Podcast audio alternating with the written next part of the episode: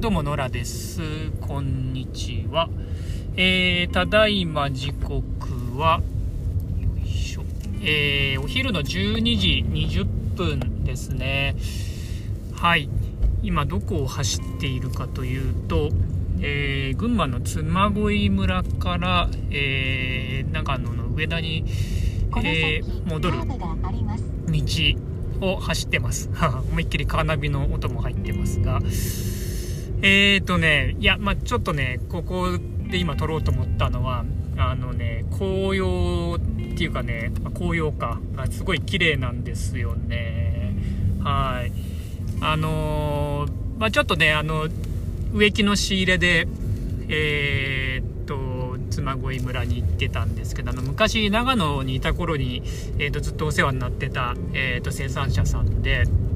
あのまあちょっとねあの近所に近隣に生産者さんいないんでちょっとこっちまた来てみようかなと思って来てみた次第です。うん。いや良かったですね相変わらず。あの本当にいろんな木が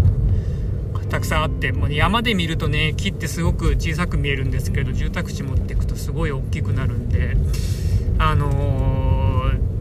何て言うかねこうここで見る大きな木すごいなって思うのはもう宅地に持ってけないぐらいのサイズ感なんで、うん、なんかこう久しぶりにこういう木を見れてよかったなっていう気がします。はい。でねえっ、ー、と紅葉さっき言った紅葉すごい綺麗であのー、なんかね今年あんま紅葉綺麗じゃないかなと思ったんですけどやっぱり山の方来るといいっすね。なんか高知の方は特にあのー、ていうか黄色が今すごい綺麗でこういろんな色の黄色があるんですよね。はい。あのなんか春とかはねこうなんだっけ1万の緑とかっていう言い方をするっていう話を聞いたことありますけどあの今ここはね本当1万も2万も3万もある黄色の色がもっとかもしれないですね。100万の黄色ですかね。すごい綺麗ですね。はい。あの高原地特にね妻恋の辺りって、えーと、浅間山浅間山の、えー、こう火山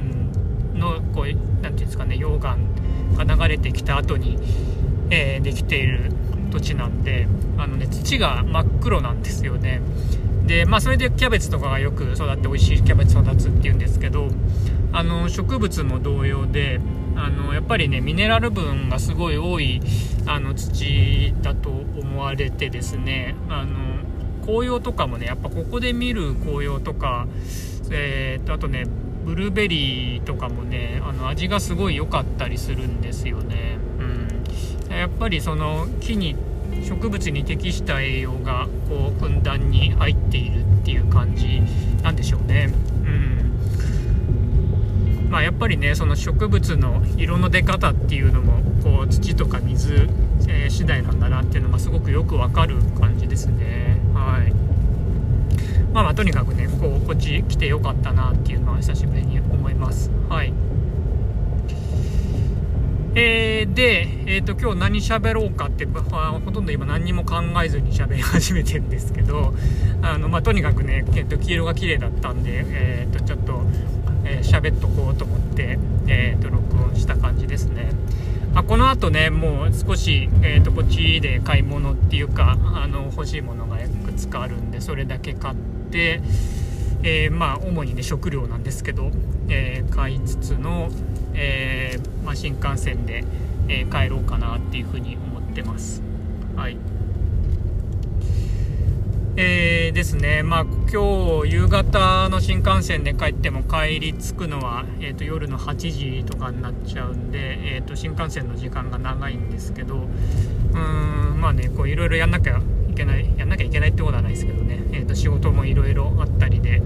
まあそういうのをやりながら入ると、まあ、あっという間といえばあっという間なのかなっていう感じもしますね。はい。であのやっぱり久しぶりにねこっちの方来て思ったんですけどあのやっぱりその移動することの、まあ、良さっていうんですかね。あのやっぱり移動することでいろいろあの思考が広がったりとかあのあもともとこういうやっぱりあの木とか植物あ好きだったなとかっていろいろ思い出したりすることとかあとうんなんかね結構面白いお店とかも長野の方来るといっぱいあったりするんであのこういうところ好きだったよなみたいなことをね思い出したりするっていうのは、うん、なんかやっぱりいいなっていう感じはしますね。まあ、特にねその子供生まれてからあんまりこうどっか旅行したり移動したりってすることがすごく減ってしまったのであのー、まあなんかこういう機会にこうね、えー、いろいろやっぱり巡ってみるといいなっていうかその何て言うんですかね自分のそのうんと特にね一人で動くとやっぱり自分のこう感情が動くっていうか自分の考えがこうまとまってくるとかうんでも自分の考えが逆に広がるとかあのそういうことってすごく多いと思うんですよね。あの僕すごくえー、っとまあ、特に20代の頃はあの一人旅好きであのもうほんとバックパック旅行ですよねもう世界各地あっちこっち巡って、えー、っとまあ、おかげでねこう50カ国ぐらい今までこう行く行ってるんですけど。あのー、やっぱり一人旅ですごい良かったのはその何て言うんですかねこう安易にこうまあ安易にとは言わないけどあのすぐ言葉にしないっていうことで自分の中でいろいろこう言葉が溜まってきたっていう部分はあるんじゃないかなって思っててあの人と行くとねどうしても「ああこの綺麗だね」とかって言ってしまうとそこで終わってしまうんですけどあの、まあ、例えば今日のねその妻恋のあの植物が何でこう綺麗なのかとか美味しいのかみたいなことをこうやっぱりね思い巡らせるにはこうていうか自分の中でこう熟成させる期間時間も必要なんじゃないかなって思っててまあそういう意味でその1人でどっか行くっていう旅するっていうのはあのやっぱりいいよなっていうふうに思うわけですよね。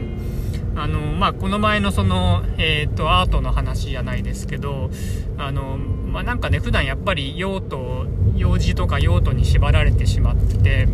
あの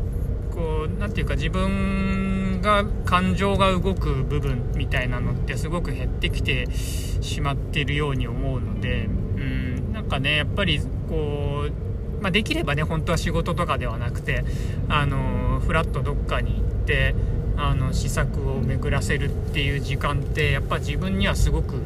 うん、大事なんだなっていうのを、うん、なんか旅行したりするとやっぱすごく思いますね。はい。ぱりね毎日同じもの見てると同じことしか考えなくなってきてしまう傾向にあるのでうんなんかねこう自分の中でパターンを持って持ちすぎてしまうことになってしまうのでやっぱりねそこのパターンから少しやっぱり抜けるっていうことも必要かなっていうのはすごくうんなんか思い出した感じですね。なんか旅旅行するたびになんかそういうのを思い出したりはしてるんですけどはい。まあねそのできればこうねやっぱり知らないところにももうちょっと行ってみたいなっていうところもあってあのまあ行ったことあるところ懐かしくて楽しくていや良かったりはするんですけど全く行ったことがないとこだとまた違う感覚とかね考えとかが浮かんできたりもすると思うんであのー、まあね今後またうん知らないとこにもいろいろ行きたいなっていうのはすごく思うところですね。うんなんかねその